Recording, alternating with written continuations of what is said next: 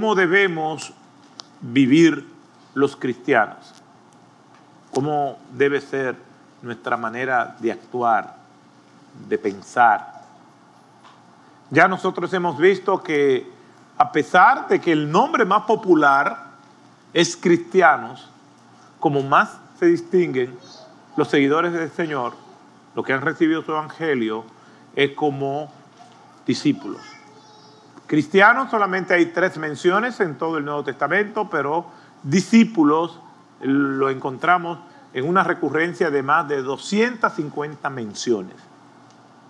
¿Por qué? Porque eh, podemos simplemente creer que ser cristiano es un nombre, pero ser cristiano es una práctica. ¿Por qué? Porque el discípulo imita a su maestro. En este caso, Cristo es nuestro maestro, por lo tanto, nosotros lo imitamos a Él. Así que les invito a que vayamos al libro de Mateo, capítulo 16, y vamos a tener como punto de partida los versículos 24 al 28. Mateo, capítulo 16, versículos 24 al 28. Y dice la escritura de la siguiente manera. Entonces Jesús dijo a sus discípulos, si alguno quiere venir en pos de mí, niéguese a sí mismo, tome su cruz y sígame. Porque el que quiere salvar su vida, la perderá. Pero el que pierda su vida por causa de mí, la hallará. Pues, ¿qué provecho obtendrá un hombre si gana al mundo entero, pero pierde su alma? ¿O qué dará un hombre a cambio de su alma? Porque el Hijo del Hombre ha de venir en la gloria de su Padre con sus ángeles y entonces recompensará a cada uno según su conducta. En verdad os digo que hay algunos de los que están aquí que no probarán la muerte hasta que vean al Hijo del Hombre venir en su reino. El Señor añada bendición a su palabra. Este pasaje tenemos que verlo en todo el contexto. Jesús está haciendo un llamado fuerte. Está diciendo, en ese tiempo donde morir en una cruz era el peor castigo que se le podía dar a una persona. La muerte por crucifixión la inventaron los asirios y era una muerte terrible porque consistía en atravesar una estaca por la parte baja de la espalda, atravesándolo entre las dos clavículas, rompiendo el esternón. Así era la manera en que crucificaban los asirios. Sin embargo, en el mundo greco-romano, los verdugos entendieron que esa forma de muerte era muy rápida y que había que infligirle más dolor al reo, entonces agregaron el travesaño. Cuando el Señor dice, si alguno quiere venir en pos de mí, nieguese a sí mismo, tome su cruz, no era la cruz completa como nosotros la vemos en películas o en representaciones artísticas, sino era el poste y ese poste que se agregó después era el que cargaban los reos. Cicerón, el gran tribuno romano, decía que la muerte por crucifixión debía excluirse del código penal romano por ser tan cruel. Tan cruel era que los ciudadanos romanos no morían crucificado, sino que la pena máxima era la decapitación. Entonces, ya nosotros, tomando como punto de partida eso, podemos ver lo que pudo producir en los primeros oyentes, que eran los discípulos, lo que Cristo está diciendo. En otras palabras, si ustedes quieren seguirme a mí, tienen que estar dispuestos a que le pase lo peor que le pueda pasar a un ser humano. Estas palabras no son muy halagüeñas ni motivadoras para uno tener seguidores. En las redes sociales las personas tienen muchos seguidores porque hacen lo que le gustan a ellos. ¿Por qué? Porque eh, algunos han tenido pues un escrutinio buscando un perfil de lo que a la gente le gusta y entonces son personas que publican cosas para que los seguidores le den like y le den view. Entonces, en este caso Jesús está haciendo todo lo contrario a lo que un asesor de marketing digital le diría. No, no hagas eso. Lo que le diría a un asesor político, a un candidato, no digas eso, porque si tú dices eso, no va a tener más seguidores. Jesús está haciendo todo lo contrario a lo que el sentido común dice que hagamos. Pero eso tiene su contexto y las razones por las cuales Cristo dijo eso. Para nosotros poder entender eso, tenemos que irnos un poco más atrás en este mismo capítulo 16 del libro de Mateo. Los versículos del 13 al 19, nosotros nos encontramos con lo que Cristo le dice a sus discípulos. Se van a la región de Samaria, digo, perdón, de Cesarea de Filipo. Y allí Jesús, en ese versículo 13 de este mismo capítulo 16, le dice, ¿qué dicen los hombres que es el Hijo del Hombre? Es una pregunta que Jesús le hace a sus discípulos, ellos están en un retiro. No hay más personas. Normalmente Cristo tenía mucha gente que lo buscaba, las multitudes siempre buscaban a Jesús, pero en este caso solamente están los discípulos. Versículo 13, cuando Jesús llegó a la región de Cesarea de Filipo, preguntó a sus discípulos. No había multitudes allí. ¿Quién dicen los hombres que es el Hijo del Hombre? O sea, Cristo está preguntando, no porque Él no sabe. Yo no voy a aclarar eso porque nosotros sabemos que el Señor lo sabe todo. Lo hace para edificar a sus discípulos y lo hace para edificarnos a nosotros. Es importante nosotros saber qué criterio tienen las personas cercanas a nosotros acerca de nosotros mismos. Eh, lo que alguna gente dice, no, a mí no me importa lo que diga la gente, no le hagan caso a eso, eso no es cierto. Sí debe importarnos los que los demás piensen en nosotros, principalmente las personas que están cercanas a nosotros, nuestro compañero de trabajo, nuestra familia. Es importante porque puede ser que tengan razón en el criterio que tengan.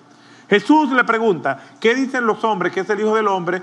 Y se confirma, primero, quién no es Él y al contrario, se confirma quién es Él.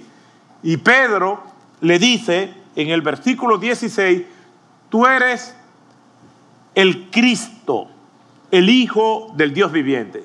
Y el versículo 17 Jesús le confirma, bienaventurado eres Simón, hijo de Jonás, porque esto no te lo reveló carne ni sangre, sino mi Padre que está en los cielos.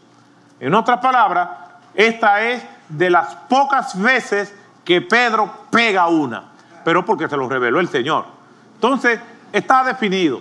Entonces hay una efervescencia, hay un buen recibimiento, ellos son testigos de que Cristo es el Mesías prometido por siglos antes, profetizado desde el Antiguo Testamento, en la ley y en los profetas, que Jesús es el Mesías. No hay duda, una revelación extraordinaria y provocó tanta efervescencia que esos sueños mesiánicos que ellos vienen soñando por siglos ya está comenzando a cuajarse y a verse lo que sus antepasados habían profetizado y que desearían ver.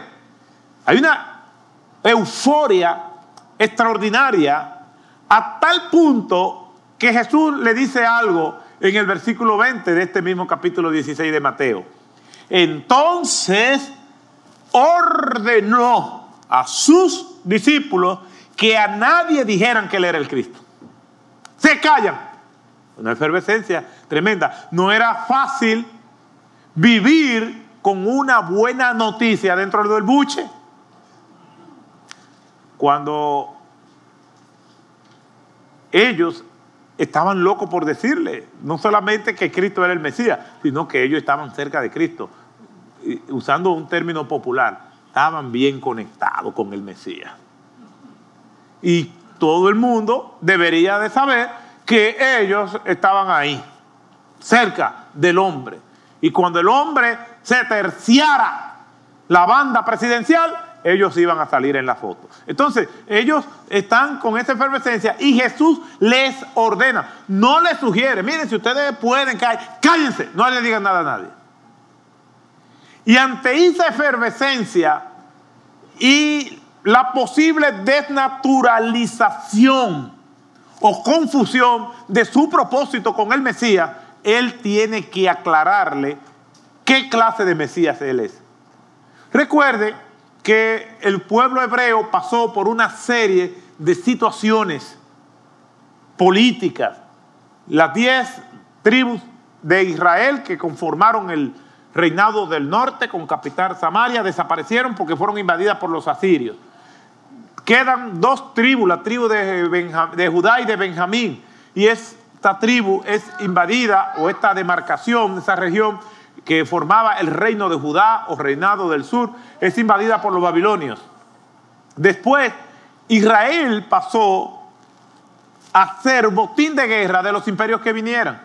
Cayó el imperio babilónico y entonces vino el imperio medo-persa.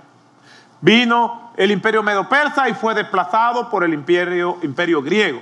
El imperio griego a la muerte de Alejandro el Grande se divide en cuatro generales Casandro, Lisímaco, Seleuco y Antíoco. Entonces comienzan las luchas entre estos generales, principalmente entre Seleuco y sus descendientes, los Seleucidas, y los Antíocos, descendientes de Antíoco. Antíoco viene y le gana a los Seleucidas, y entonces llega a la ciudad de Jerusalén, y allí llega hasta el templo, pasa el atrio de los gentiles, pasa el lugar santísimo, al lugar santo y después al lugar santísimo y ahí sacrifica un cerdo. Se promueve una revuelta conocida como la revuelta de los macabeos y el pueblo hebreo después del imperio babilónico, medo, persa, los griegos, tiene un respiro de soberanía, pero en el año 60, después de Cristo, antes de Cristo, el general Pompeyo llega a la ciudad de Jerusalén y la ocupa nuevamente. Ellos tenían esos sueños de soberanía. Y lo que pasó en esos años que se conocen como los 400 años de silencio, que es cuando ocurre la rebelión de los macabeos entre el libro de Malaquías y el libro de Mateo. Ellos tienen esos sueños de que esos tiempos volvieran otra vez. Lo único que ahora estaban siendo dominados por un imperio que no estaba dividido. Y es uno de los imperios más avasallantes que ha dado la historia, el imperio romano.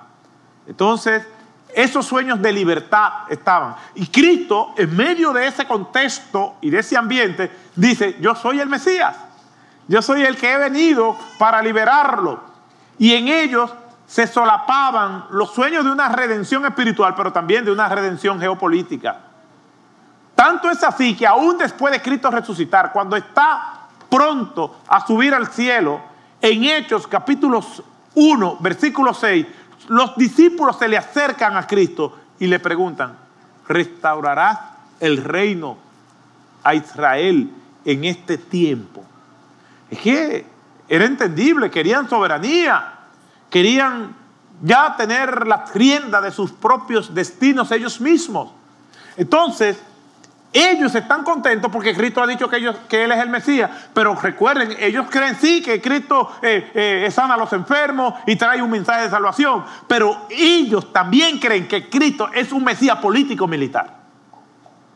Y entonces, en medio de esa euforia, Cristo les dice, no le digan nada a nadie y les aclara cuál es la naturaleza de su venida aquí a la tierra como Mesías. Y eso nosotros lo encontramos en los versículos 21 al 23. Y miren lo que dice en el mismo libro de Mateo. Desde entonces, desde entonces que, desde que le dijo a ellos que él era el Mesías, desde entonces Jesucristo comenzó a declarar a sus discípulos que debía ir a Jerusalén y sufrir muchas cosas de parte de los ancianos, de los principales sacerdotes y de los escribas y ser muerto y resucitar hasta el tercer día.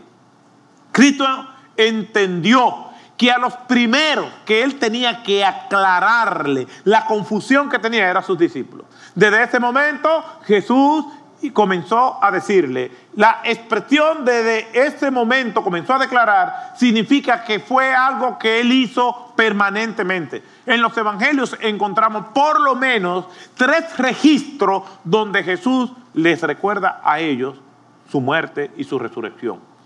Lo está confrontando con la realidad. Él nota que hay una euforia, pero que está siendo ilusa, utópica, porque Él no vino a liberarles del imperio romano.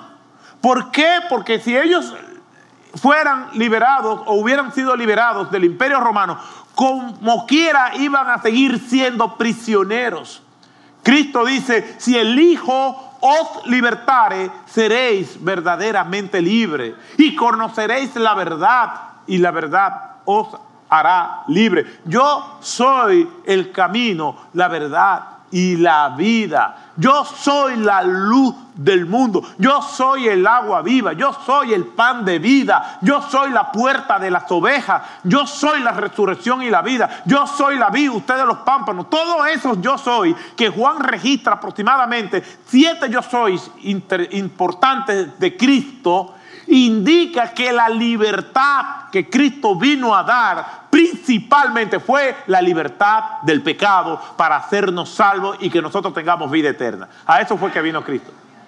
Es un error cuando en algunos púlpitos se dice que el que viene a Cristo no se va a enfermar y no va a tener ningún tipo de problema y va a tener riquezas. Es un error enseñar eso, porque eso no es lo que Cristo está diciendo. En medio de la euforia de oír y reconocer que Cristo dice que Él es el Mesías, en medio de la euforia, Él los aterriza y le dice, espérense, espérense, yo no soy el Mesías que ustedes están esperando. Yo no soy el Mesías que ustedes quisieran ver. Yo soy un Mesías redentor, sufriente de los verdaderos barrotes que llevan al hombre a la condenación, que son los barrotes del alma, los barrotes del corazón. En nuestro trabajo en prisiones, nosotros le decimos, y lo hemos visto, a los confinados, estando aquí pueden ser libres y estando fuera pueden ser prisioneros. Es una paradoja. Y hemos visto a confinados libres y a libres confinados. Porque los verdaderos barrotes están en el corazón. Cristo quiere que ellos entiendan eso. Yo tuve un caso de primera mano de una familia que asiste a un ambiente religioso donde se le dice que si somos cristianos, nosotros no nos vamos a enfermar. Y que toda enfermedad, si se acerca, ellos tienen la potestad de cancelar esa enfermedad y va a desaparecer. De declarar que esa enfermedad no es real y esa enfermedad se va a ir que estamos llamados a la generación y producción de riquezas para vivir como verdaderos hijos del rey. En ese ambiente se le dice eso. ¿Recuerdan lo que Jesús le dijo a sus discípulos? En el mundo tendréis aflicción. No soy yo que lo digo. ¿Ustedes creen que yo quisiera enfermarme o ver un pariente enfermo como lo tengo ahora? Usted quisiera, ¿qué es lo que yo quisiera? Que en todo lo que yo haga me vaya bien. No coger lucha, como decimos. Morirme lleno de salud y de vida. Simplemente decir, Señor, ya me cansé de vivir, llévame. Y que en ese momento cierre mis ojos, me voy a dormir sin dolor alguno. Eso es lo que yo quisiera, pero eso no es la realidad de la vida. La vida es compleja, contradictoria, nosotros mismos no la entendemos, llena de sinsabores, de amargura, de sufrimiento. Esa es la realidad. Y Jesús se lo dice a sus discípulos. En el mundo tendréis aflicción. Obviamente Jesús dice, pero confiad, yo he vencido al mundo. Lo que significa es que cuando vienen las pruebas, Dios da la gracia para enfrentarla. Dios no nos deja desarmados, desarmados en las pruebas. Nos da todo lo que nosotros necesitamos para resistir y el nombre del Señor sea glorificado en medio de las dificultades. Esta familia decía que no entendían, que ellos son cristianos, que por qué hay una enfermedad en la familia, por qué hay esta situación. ¿Por qué? Porque siempre se le dijo que si ellos eran cristianos no iban a tener problemas. Cuando vino la realidad, no tenían las herramientas. ¿Y dónde están las herramientas? Aquí, en la palabra de Dios. Lámpara es a mis pies tu palabra y lumbrera mi camino. ¿Cómo respondió Cristo a las tentaciones? Con la palabra de Dios. Estudiamos la palabra de Dios para que cuando nos vengan las dudas, nosotros decimos, el Señor está conmigo. Cuando vengan las dudas, no temeré mal alguno, aunque esté enfrentando el valle de la sombra de la muerte. Que sea hecha tu voluntad. No solo de pan vivirá el hombre. Todas estas cosas las repetimos para combatir las fuerzas del mal, para poder salir airosos, como dice la Escritura, habiendo llegado el día malo y cuando ese día malo pase, nosotros estar firmes. Cristo ve que ellos están desorientados tienen una euforia producto de una mala interpretación de quién es Él y cómo deben comportarse ellos. Y Jesús comienza a anunciar su muerte. A ellos, a decirlo. Pero a ellos le pasó lo que nos pasa a todos. Se enfocaron solamente en un aspecto y se olvidaron de otro. Porque Jesús está diciendo, porque es necesario que el Hijo del Hombre muera y resucite el tercer día.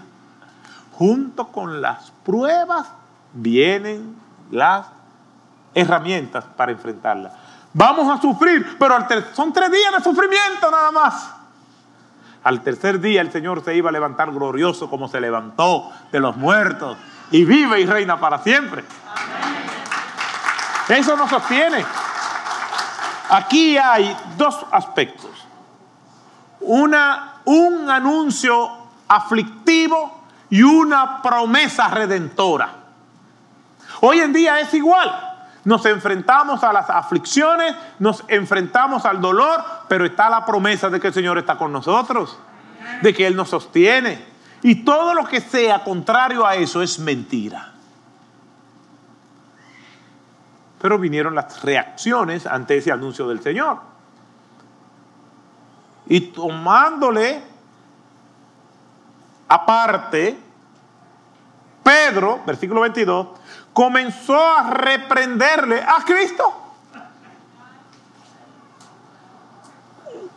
Un hombre que minutos antes había dicho, tú eres el Cristo, el Hijo del Dios viviente, ahora dice, reprendiendo al Señor, Señor, no diga eso, ¿cómo te atreves a decir eso? Yo estaba en una reunión donde les hablaba del liderazgo y una persona que que piensa igual, diferente a mí, cuando yo dije que el líder se hace, no nace, le sorprendió. Y él dice, no, yo no creo que el líder se haga, se desarrolla, pero básicamente tiene que tener cualidades. Y mi punto en esto es que las cualidades sin formación de nada sirven. Una persona puede tener, y lo vemos en el campo de la política, en el campo del arte, en el campo de los deportes, súper talentosas, pero si no se someten a una formación disciplinaria, de nada sirve. El talento sin disciplina no sirve, sin formación no sirve. Por eso es que se dice, realmente, si quieres ser un buen líder, tienes que hacerte, ponerte en un proceso de formación. Me dice, no es así porque Pedro, vemos cómo sobresalió como líder de los discípulos. Y Pedro está ahí para darnos una lección a nosotros. Y ese es el modelo de líderes que nosotros queremos formar, como Pedro. ¿Cuál fue el líder que más reprensión llevó? Pedro. Aquí reprendiendo al Dios del universo que es Cristo. Contradiciendo a Cristo. Oye, Pedro comenzó a reprenderle diciendo, no le permita a Dios, Señor, esto nunca te acontecerá. Cualquiera cree que es buena intención, no, lo que Pedro no quiere coger lucha. Porque Cristo está diciendo, voy a coger lucha, me van a maltratar. Y Pedro no le gusta la idea, le gusta la idea de un mesías político militar. Pero la idea de sufrir no. ¿Sabe qué le dijo el Señor? Volviéndose a él, dijo Pedro, quítate delante de mí, Satanás. Cristo no vio a Pedro, vio al mismo diablo. No, no, no es Pedro que está hablando, es el diablo. Diablo, quítate de mí. Te está dejando usar, como decimos nosotros, te está dejando usar. Quítate delante de mí, Satanás. Me eres piedra de tropiezo. Porque no está pensando en las cosas de Dios, sino en las de los hombres. ¿Qué es lo que no quería Pedro? Pasar trabajo. A nadie le gusta pasar trabajo. Pero yo no quiero pasar trabajo. Pero mejor prefiero la herida que me puede producir la verdad y no la caricia de la mentira. Es mejor que nos digan Sí, este mundo es difícil, pero cuando vengan estos momentos difíciles, mira aquí los instrumentos y las herramientas para enfrentarlo. Va a enfrentar la crisis en el nombre de Jehová de los ejércitos. A que me digan, no, no te preocupes, vete por ahí que no va a haber problema. Y cuando me vengan los problemas, me encuentro desarmado. El Señor le dice a Pedro, quítate delante de mí, Satanás. No solamente eso, todavía en Gálatas capítulo 2, cuando están en Antioquía y están compartiendo con todos esos hermanos nuevos de la iglesia de Antioquía, Pablo está compartiendo con Pedro y están todos ellos reunidos con esos hermanos. Cuando llegaron los ultra ortodoxos de Jerusalén, ¿sabe qué hizo Pedro? Ese Pedro. Se le quitó del lado. Y Pablo lo vio que cuando vinieron los de Jerusalén, como tenían cierta resistencia a los que no eran judíos, Pedro se le quitó el edad para que no lo confundieran. Y dice Pablo que él reprendió a Pedro fuertemente porque era digno de condenar. Pedro no es el mejor modelo. Está ahí para que nosotros veamos la gracia de Cristo. Es en ese contexto que Cristo le reitera estas palabras que vemos a partir del versículo 24. Entonces Jesús dijo a sus discípulos, si alguno quiere venir en pos de mí, niéguese a sí mismo. Tome su cruz cada día y sígame. Estas son mis condiciones, dice el Señor. La muerte de Cristo es lo que nosotros vamos a hacer diariamente.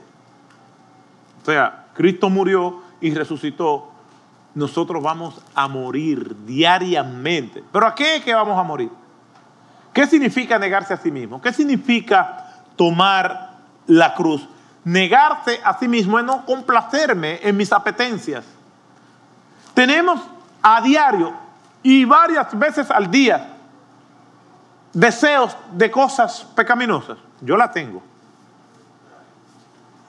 A lo mejor ustedes son más santos que yo y han llegado a un nivel más alto que yo, pero a diario, varias veces al día, yo tengo que luchar con los deseos de mi corazón.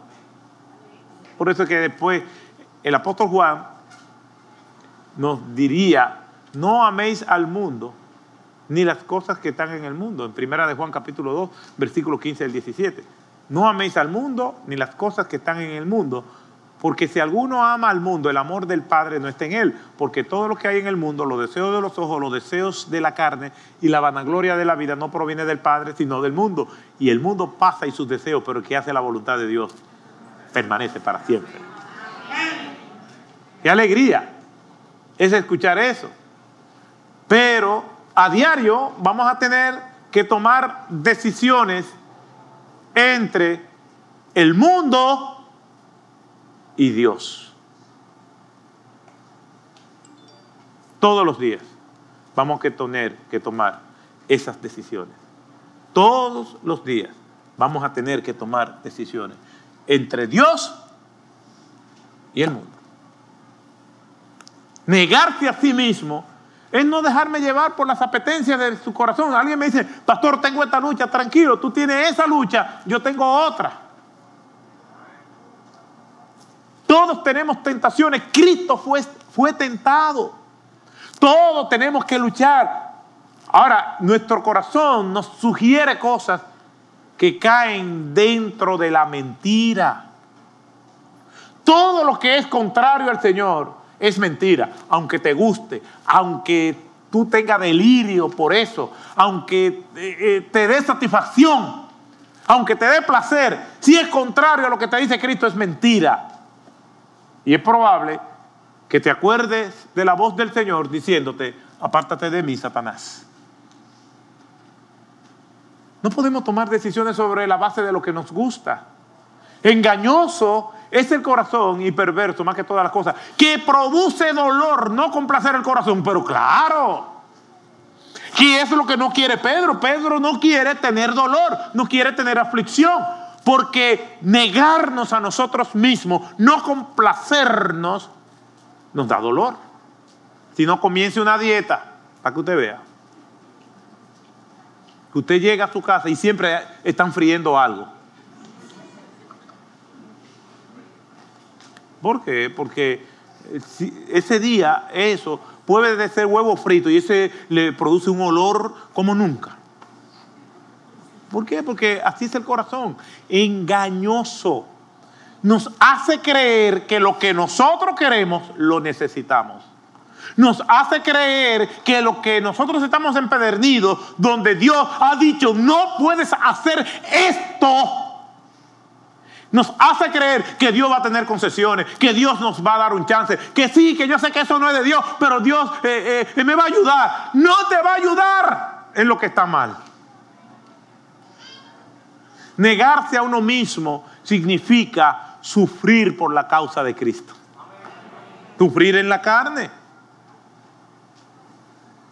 Siempre me recuerdo de un episodio que yo vi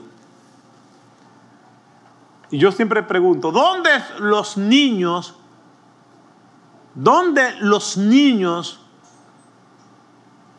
rebeldes, los niños pequeños, cuatro cinco años, hacen sus shows? ¿Cuál es el escenario? ¿El sitio público? Normalmente el centro comercial. Yo estoy sentado en el área de comida y hay un niño que le dice a su madre que él no se va a comer la comida. Yo no quiero esa. Y lo tira para allá. Yo quiero una barquilla. La madre le dice que no, que si se come la comida ella le va a comprar una barquilla. Segundo error. No se puede condicionar a los niños a que coman sobre la promesa de un postre. Usted tienen que comer la comida en punto.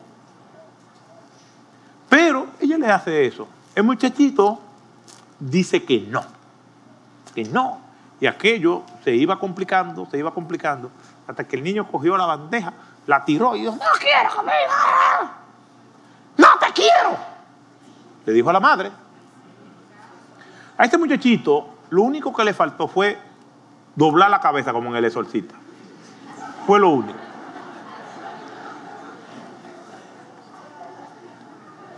Y ese niño le dice a su madre, no te quiero. Y la mamá se sintió herida. Y varias veces ese niño y yo checamos, yo estoy viendo de cerca el asunto. Para también entrar en acción. O sea, que el muchachito quisiera venir para mí. entonces, yo lo estoy mirando y chocamos mirada un par de veces. Y me miraba así. Y la madre le compra el helado. Le trajo una barquilla con dos bolas una de chocolate y otra de vainilla, porque yo lo vi, yo fui testigo ocular de aquello. Y el muchachito, como sabe que yo le estoy dando seguimiento, comienza a comerse su barquilla y me mira y me hace...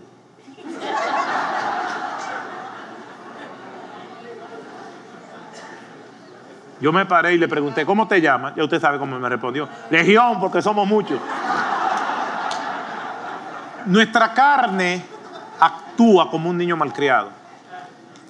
Siendo sincero entre nosotros, las veces que usted no ha complacido a su corazón en algo pecaminoso, ¿cómo se ha sentido?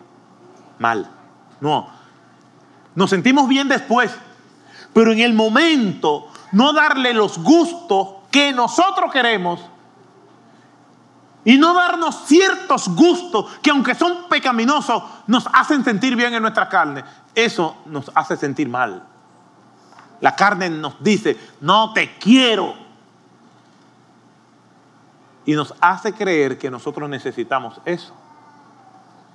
¿Qué le dice la carne a las personas que ya están acostumbradas a beber café y no se lo beben? Ah, no me va a dar café. ¡Ah! toma esta migraña. Y le da una migraña. Entonces, ¿qué hace la persona para que no le dé la migraña? Se toma su café. Y así en todo. Negarse a uno mismo es no complacerse. Es dejar morir a nuestra carne para que se debilite. Es algo normal. Pablo dice, lo que quiero hacer, es decir, lo que su corazón le dice que haga, no lo hago. ¿Qué tenemos que hacer con la carne? No la alimentes para que se muera de hambre. Pero ¿qué va a pasar? No le va a dar eso, pero después ella se va a recomponer y va a volver con otra cosa, porque esta lucha es hasta que Cristo venga por nosotros o Él venga por su iglesia. Yo siempre recuerdo, y con esto voy a terminar, un episodio. Estaba fuera del país y estuve ayudando en un programa para romper adicciones. Y yo era sombra, yo estaba joven cuando eso. Y yo era sombra de, Sombra es una persona que se le pone al otro, que tiene ciertas limitaciones para ayudarlo. Y estaba ahí y yo veía cómo sudaban, se ponían con cambios de humor, porque estaban en un proceso de romper vicios en un lugar donde no podían salir. Y, aquel drama era terrible. Lo más serio fue cuando un día llevamos a uno de ellos, ya había hecho profesión de fe, le había entregado su vida al Señor, a un centro detox, es decir, de, de, de desintoxicación. Lo llevamos, lo evalúan, le dice, no, no lo podemos recibir porque ese tipo de sustancia a la que él es adicto, nosotros no la manejamos. No lo podemos recibir. Desconcertado, él rogó que lo dejaran allá porque él no quería volver al lugar de donde salió. Y cuando íbamos por la calle, él se le tiró a un carro que iba cruzando y lo chocó. Múltiples fracturas. Tuvimos que devolvernos al hospital con él, la emergencia, mal herido. Y así él nos susurró y nos dijo, yo voy a ver si ahora no me van a recibir.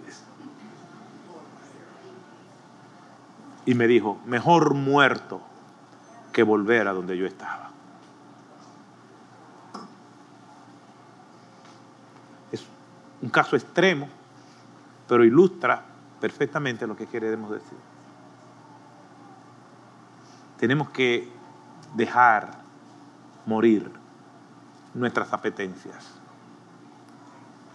Y es un ejemplo de lo que es capaz de hacer una gente. Que no lo apruebo ese método. No estoy diciendo que tenemos que infligirnos heridas. Eso no trabaja así. En su ignorancia, él hizo esto. Lo que quiero decir es hasta dónde llega la desesperación de una persona por no volver a caer. Y veo que personas que son creyentes, tan fácilmente se entregan a los dictámenes de su caprichoso corazón. Si verdaderamente somos discípulos del Señor, entonces vamos a querer ser como Él. Que el Señor nos ayude.